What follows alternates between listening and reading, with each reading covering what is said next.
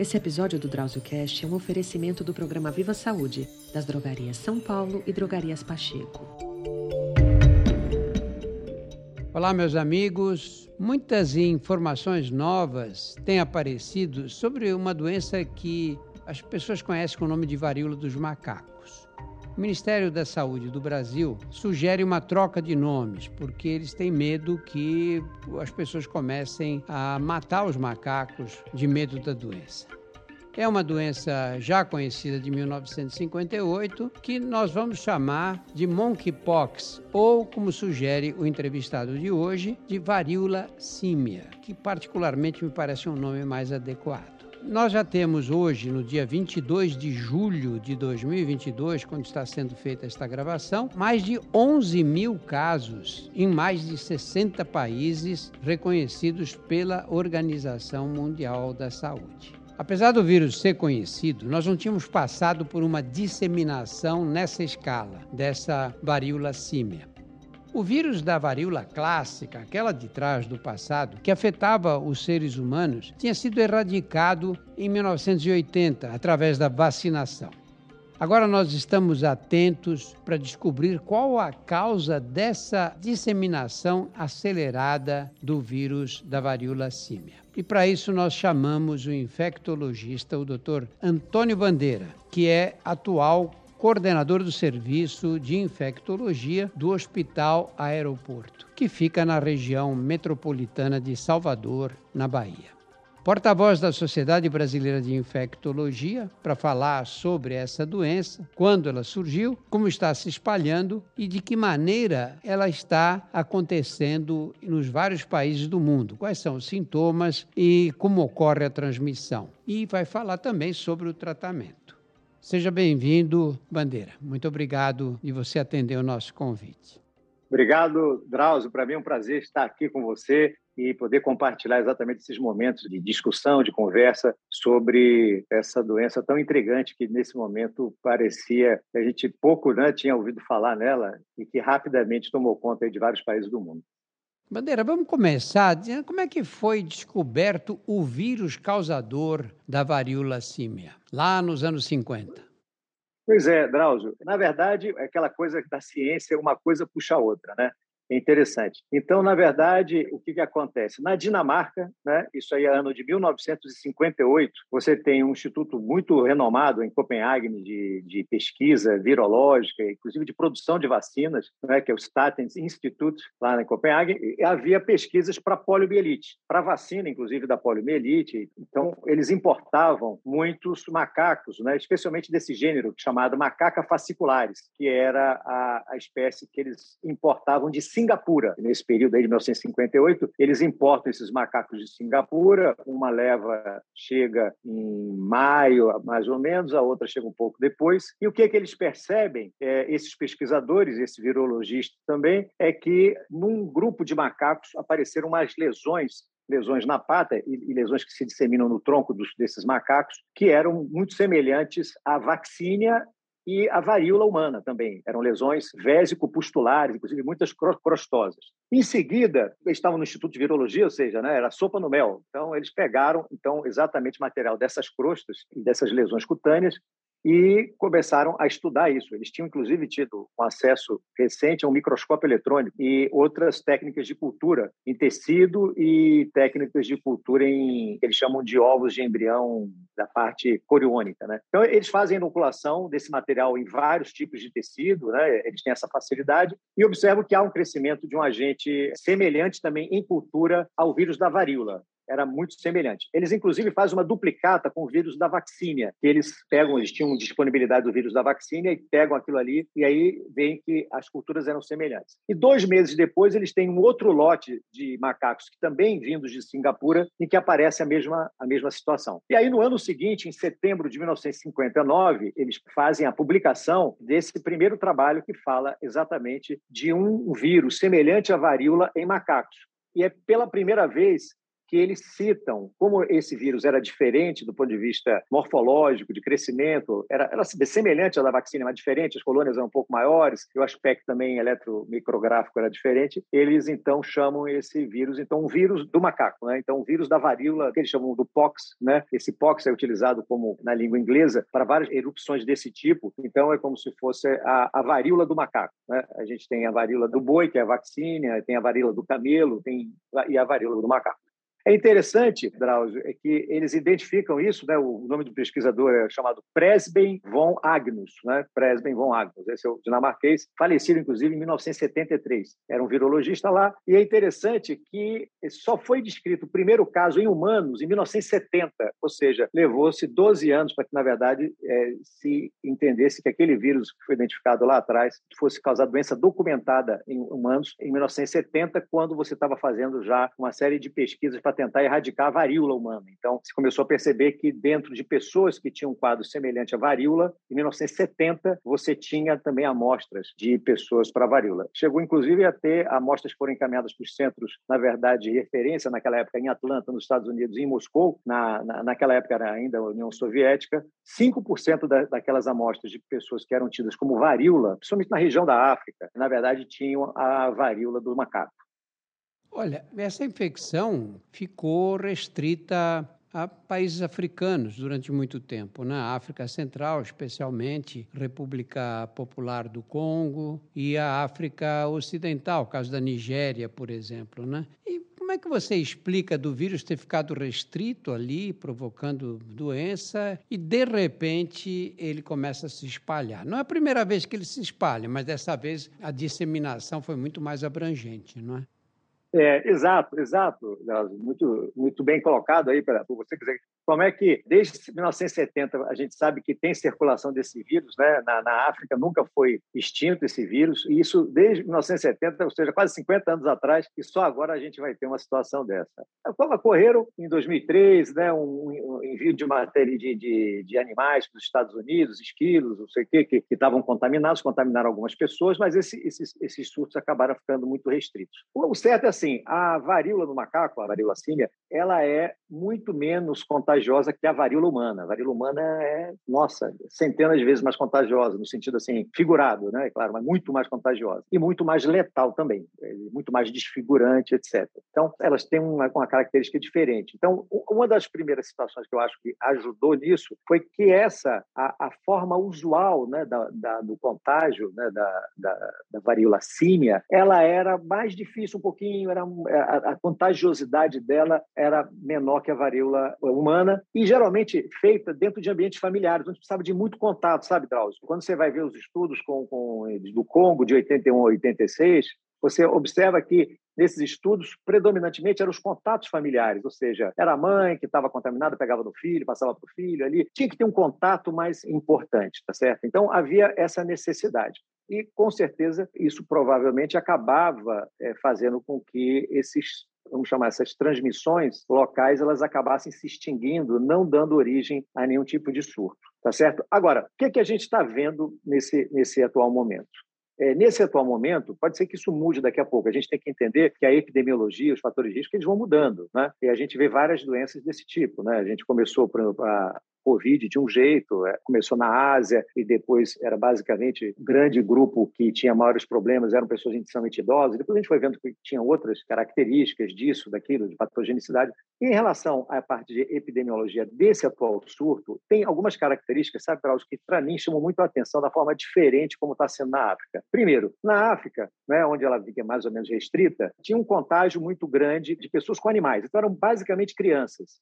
O que você vê das descrições são crianças e contatos com animais e uma parte contatos intradomiciliares. Então, era mais ou menos essa dinâmica. Tanto que não sei se tipo de primeiro contágio ou primeira inoculação ela acaba sendo importante para fazer a distribuição, inclusive da doença. A, doença tinha distribuição como a gente conhece, a distribuição centrífuga, onde você começa na cabeça, no, na face, no pescoço e no tronco e assim por diante. Então esse era o comportamento. O que, que a gente está vendo aqui agora nesse atual surto?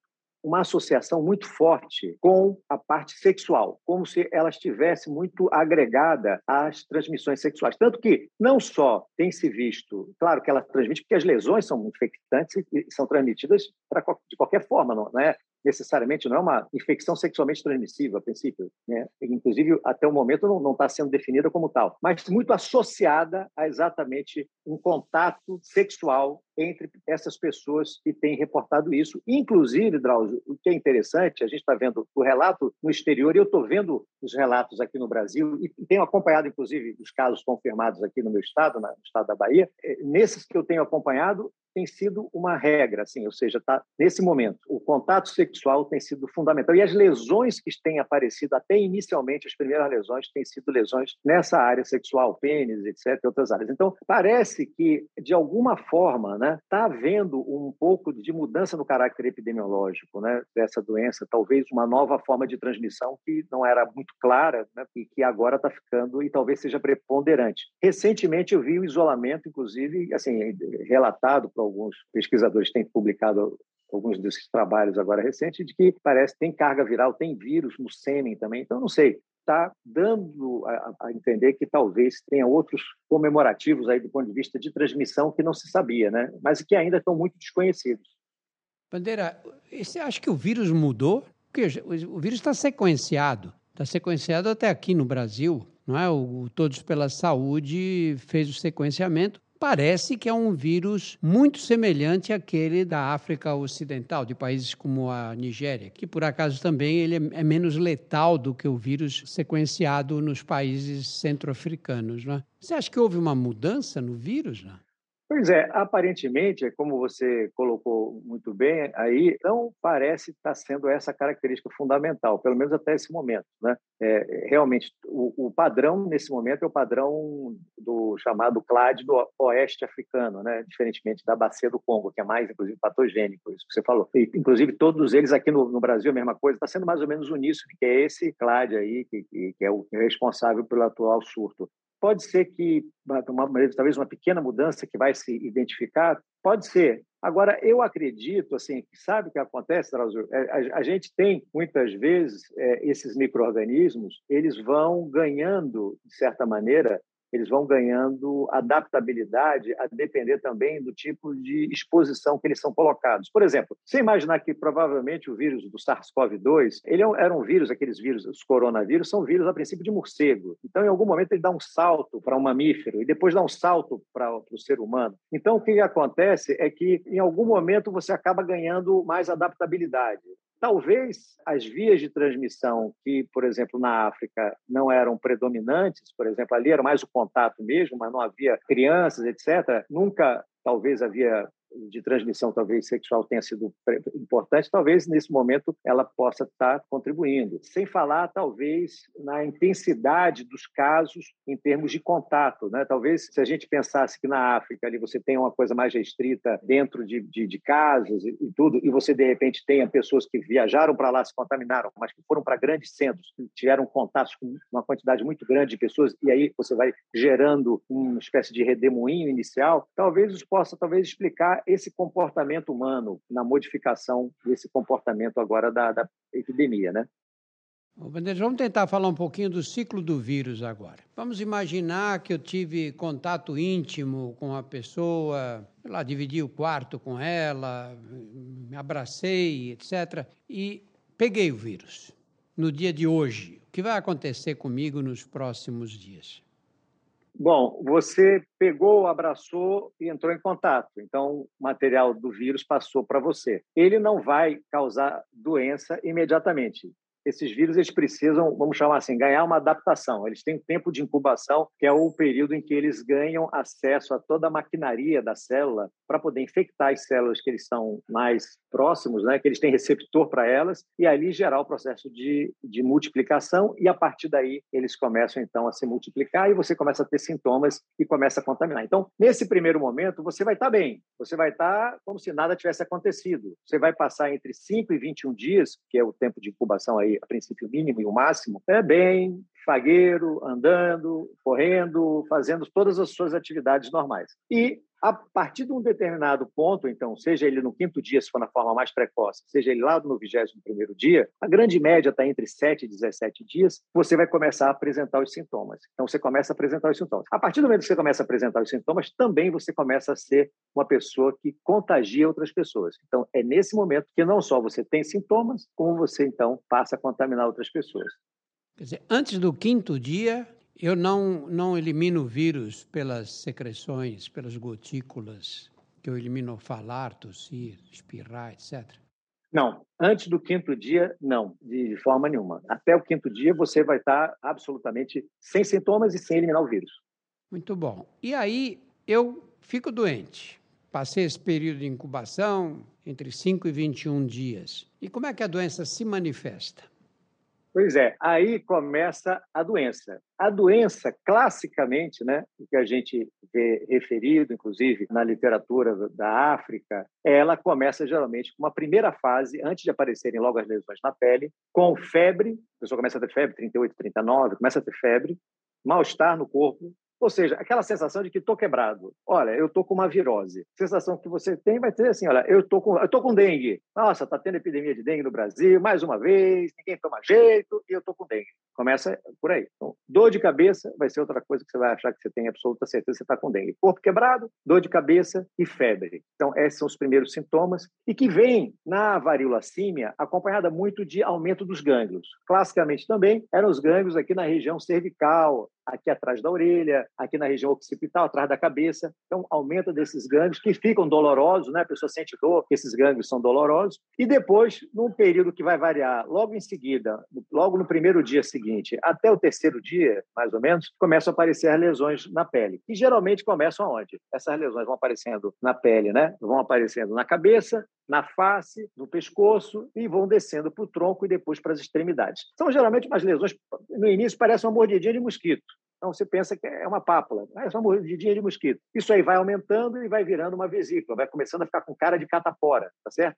Só que elas vão caminhando juntas. Diferentemente da catapora, elas vão crescendo juntas, com o mesmo padrão, com a mesma sequência de tempo, né? Naquele sítio que está iniciando. Então, começou na face, vão todas começando a ficar iguaizinhas, vão crescendo, vão virando umas vesículas, pústulas, elas vão fazendo uma espécie de umbigo no centro e vão ficando escuras com uma crosta. Esse mesmo padrão vai acontecendo nos outros lugares do corpo. Isso aí pode levar, Drauzio, até 20, 21 dias, até que todas elas, então, deixem de, de crostas, elas evoluem todas para fazer ficarem com crosta e depois caem. Só nesse momento em que elas caem, você tem pele normal já por baixo, que você efetivamente não contamina mais ninguém e o ciclo da doença acabou. Você está livre. Eh, Bandeira, eu fui vacinado contra a varíola num daqueles programas que eles iam nas escolas e vacinavam contra a varíola todo mundo.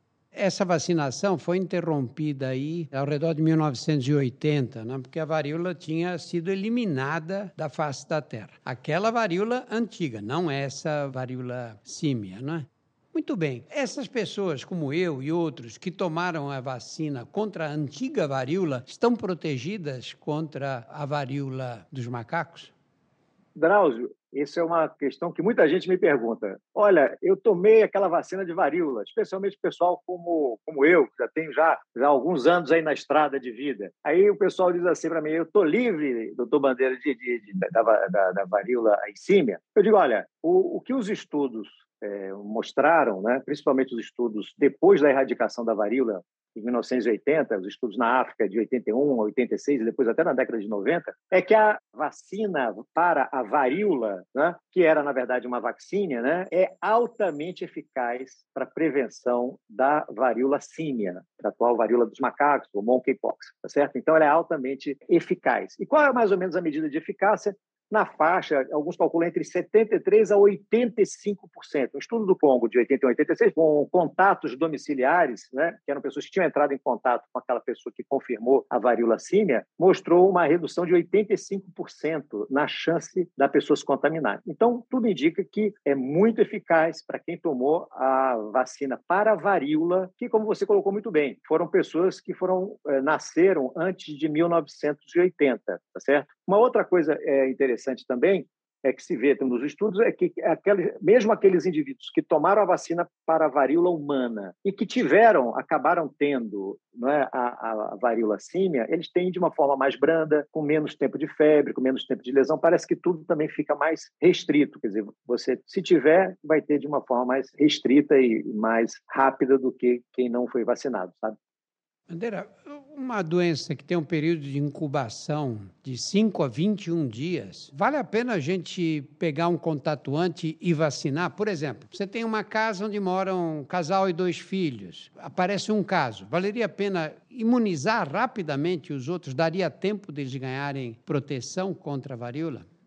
Olha, é, Drauzio, fantástica essa, essa observação, porque isso preveniria a ocorrência da varíola símia, se fosse feito de forma quanto mais rápida possível, preveniria sim, tem um alto potencial de prevenção, você dá a vacina da varíola imediatamente para aqueles contactantes, apesar de a gente saber que alguns vão acabar desenvolvendo, vão, vão escapar da vacina, podem escapar se eles fizerem um tempo de incubação muito curto. Né? Como o tempo de incubação mais ou menos médio, ele acaba sendo de 7 a 17, mais ou menos na forma do oitavo dia, se você vacinar essas pessoas logo, você tem uma chance boa de poder prevenir a doença. Então, a vacina para varíola, nesse momento, ela teria um aspecto fantástico de dois tipos de prevenção. Uma é essa que você colocou aí muito bem, seria a prevenção secundária, ou seja, eu me expus ao vírus, eu tenho uma chance de adquiri-lo, então eu tomo a vacina para impedir que eu tenha a doença, mas eu já fui exposto.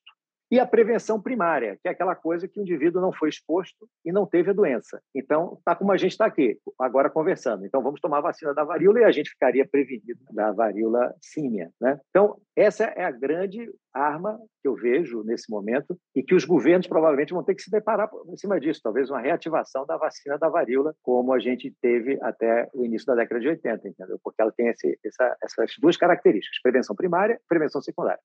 Para mim, as pessoas perguntam: será que vale a pena eu tomar vacina da varíola humana agora? Explica por que essa estratégia de vacinar a população inteira não funcionaria.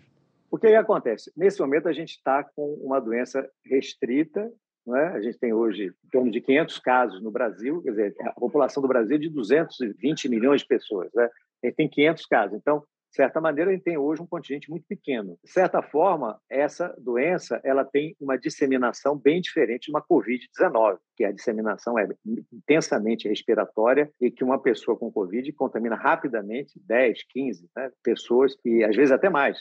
A gente viu descrições na Covid de uma pessoa em canto religioso lá, como teve, contaminou 200 pessoas. Então, é muito diferente. Outra coisa é a própria gravidade também dessa doença, que faz com que ela seja uma doença que praticamente ela não tem uma gravidade significativa, tá certo? Os casos de óbito descritos foram em crianças, basicamente, crianças na África, tinha muita questão também da subnutrição ali envolvida e tal. Então, é uma doença que tem também essa característica de ser muito menos patogênica. O que talvez suscite essa questão da vacina da varíola para a varíola símia seria você começar a trabalhar exatamente nessa, exatamente nessa situação que você colocou aí, na prevenção secundária, ou seja, você ter pessoas que tiveram contato e você vacinar rapidamente essas pessoas, porque com isso você tende a rapidamente tentar eliminar esse surto. Que, claro, mesmo a gente, a gente sabe muito bem que é, indicando isolamento, e, e, esse e, isolamento é uma forma eficaz para a gente prevenir, a gente sabe que acaba nem sempre todo mundo tem a mesma adesão né, ao isolamento. Então, por isso que realmente talvez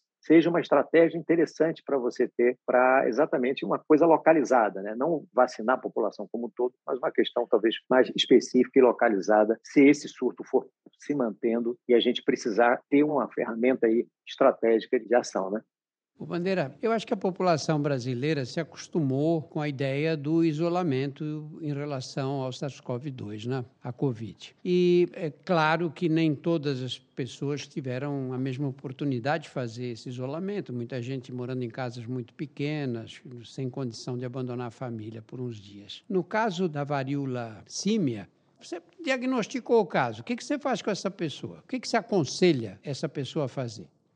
Pois é. O que é importante? Primeiro que essa pessoa, sabe, eh, Drauzio, ela fique atenta. Viajou para fora do Brasil, ou aqui mesmo no Brasil teve contato com alguém suspeito, ou que depois soube que estava confirmado. Essa pessoa é importante que ela procure um médico, tá certo? Para poder ter um acompanhamento. Ela pode primeiro estar naquela fase ainda do período de incubação, que é importante que pelo menos ela, ela já tenha um acompanhamento médico e ela fique atenta. Começou a desenvolver sintomas, o que, que é fundamental? É que essa pessoa possa ter no sistema de saúde o primeiro momento para coleta de, de material para poder confirmar esse caso, né? E, subsequentemente, imediatamente, proceder a um isolamento dessa pessoa. O que é importante? Que o médico veja se ela precisa, de repente, de alguma indicação sintomática, por exemplo, está com febre, está com mal-estar no corpo, alguma coisa assim, precisa tomar alguma medicação, ou uma orientação do tipo hidratação, analgésicos, antitérmicos, por exemplo, entendeu? É, tem um aumento de gânglios, que pode estar incomodando, precisa tomar algum analgésico nesse sentido, e que ela aprenda a tomar conta, cuidado, né? Sempre lavar as lesões sempre com água e sabão, manter sempre as lesões limpas e secas, e proceder ao, ao isolamento.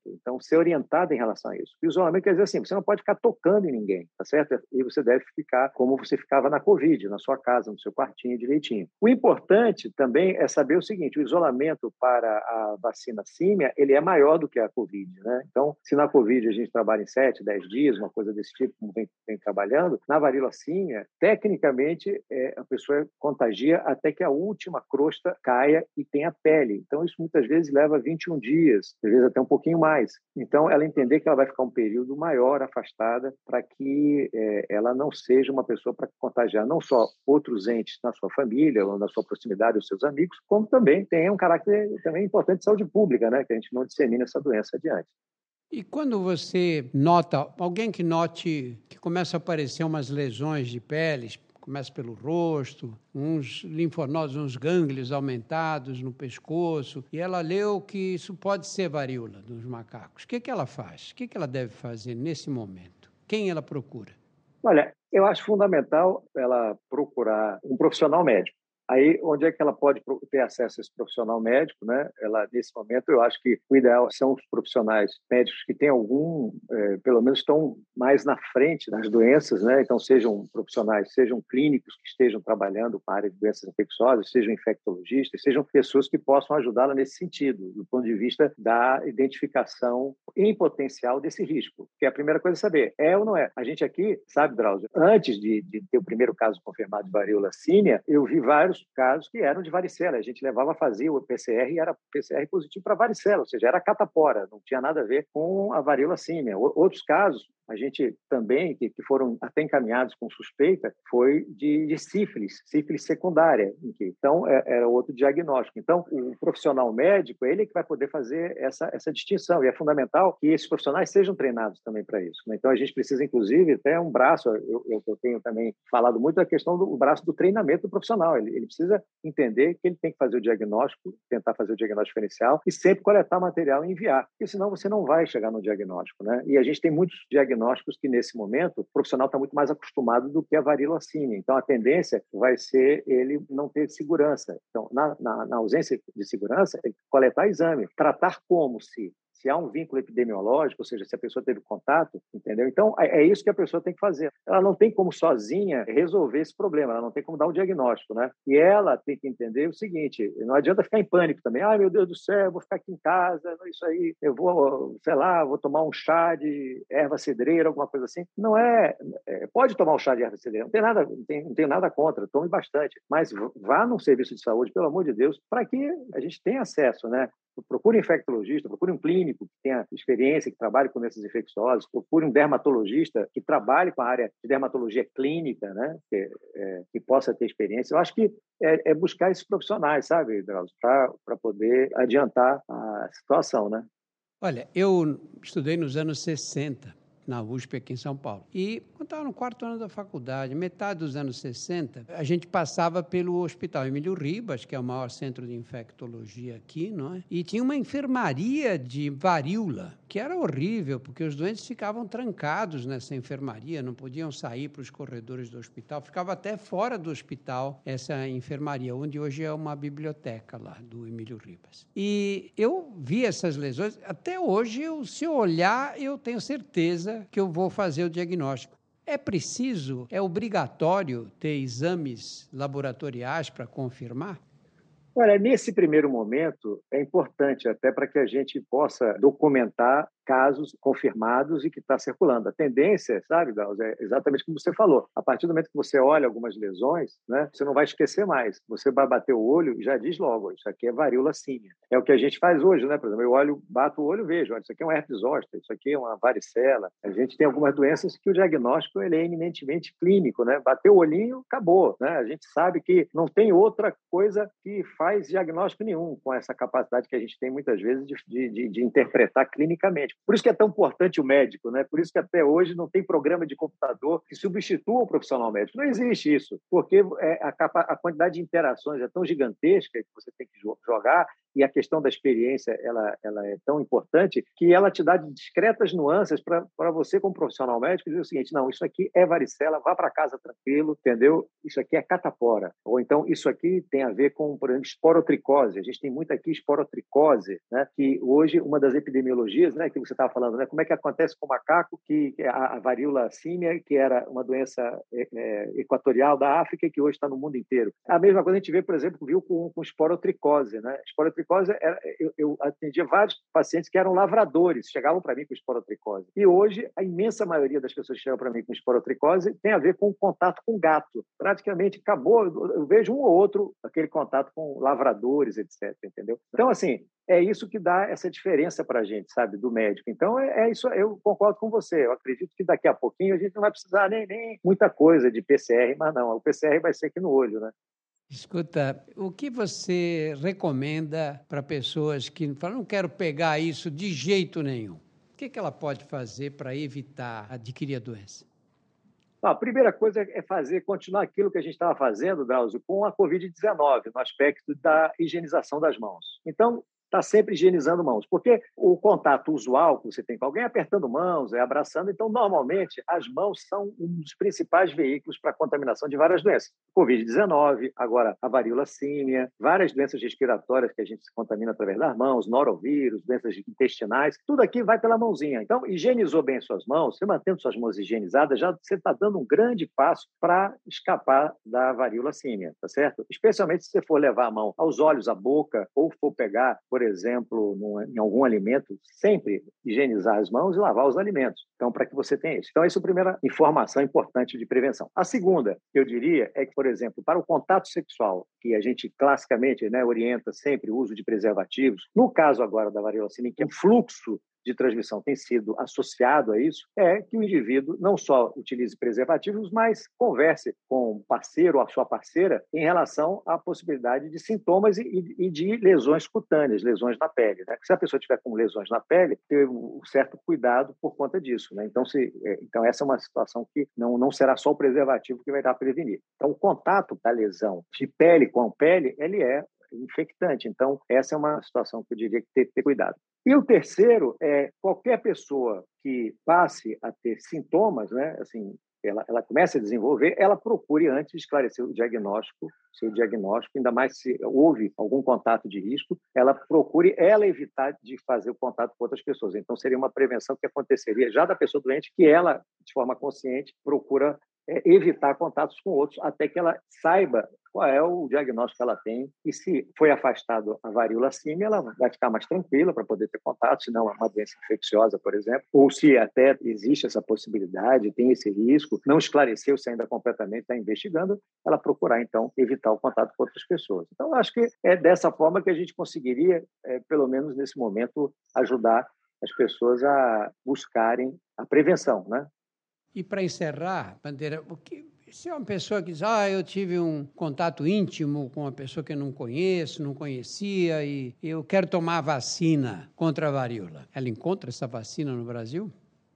Não, nesse momento, Drauzio, ela não encontra em lugar nenhum do mundo. Né? Hoje a vacina da varíola ela está em estoques militares, né? Ela é produzida em pequenas quantidades. Você tem hoje isso nos Estados Unidos, na Rússia, na Europa e em centros, na verdade, militares em que eles faziam era até por questões de guerra né, biológica, você poderia ou não, a depender do risco, vacinar esses recrutas para vacina. Então você mantém um estoque específico de produção de vacina hoje, que é um estoque altamente específico, militar, então ele não é um acesso civil. Ninguém tem hoje no mundo acesso à vacina para varíola. Está sendo discutido, vários países estão solicitando, inclusive, que a Organização Mundial de Saúde intervenha em relação a isso também, que seja uma vacina. E a gente tem uma medicação, também foi feita para fins militares, né? mas feita para varíola, a varíola humana, que é um antiviral chamado Tecovirimat. Esse antiviral, ele é um antiviral oral. Essa empresa produz um estoque chamado estoque militar estratégico. Isso aí hoje está nas mãos basicamente dos Estados Unidos, né? Esse desenvolvimento foi um desenvolvimento feito lá nos Estados Unidos. Então, hoje você tem essa medicação que ela feita para varíola, ela tem ação também, não é aprovada para essa finalidade, mas ela tem ação na varíola símia. E essa medicação ela poderia ser usada para reduzir os sintomas daquelas pessoas que começam a apresentar. Se o indivíduo faz uso, ele reduz o tempo de doença, reduz a quantidade de lesões e as lesões são cicatrizadas mais rapidamente. Né? Então, é uma medicação antiviral. Mas nenhuma delas, então, gosto, quero frisar aqui para você, nenhuma delas hoje é disponível no Brasil e é, é disponível para o cidadão comum aí que hoje vive aqui no Brasil e eu diria que para a maior parte da, dos, dos 7 bilhões aí do planeta também. E para encerrar, só faltou uma resposta: mortalidade. Mortalidade, é, graças a Deus, né, é, é, baixíssima. Em adulto, a gente praticamente ainda não viu morte nenhuma. A, a, mortalidade também nos estudos do Congo de 81 a 86 mostraram todos os óbitos foram em crianças até 8 anos de idade, e aí tinha muita associação também com desnutrição. Então, a princípio, é uma doença que ela tem, o que ela deixa, pode deixar, do ponto de vista de incômodo, é, cicatrizes. Então, essas lesões da varíola símia, elas podem ir embora, mas deixando cicatrizes. Então, tem mais um, aspecto aí mais, eu diria, estético do que de gravidade. Bandeira, olha, eu acho que a, essa entrevista eu acompanho o que tem acontecido aí no mundo e essa entrevista foi a mais completa que eu vi, viu? É. Não é à toa que a Sociedade Brasileira de Infectologia te nomeou como porta-voz para discutir esse tema. Muito obrigado pela sua presença e por compartilhar o seu conhecimento com a gente. Tá certo. Obrigado, Drauzio. Para mim é um prazer estar com você aqui e a gente está acompanhando junto aí. Tá ótimo. Um abraço para você. No nosso portal você encontra mais de 100 episódios do DrauzioCast sobre os mais variados temas. Conheça também os nossos outros podcasts, Porque Dói, Saúde Sem Tabu e outras histórias. Todos estão disponíveis nos principais agregadores e no YouTube. Muito obrigado. Esse episódio do DrauzioCast é um oferecimento do programa Viva Saúde, das drogarias São Paulo e drogarias Pacheco.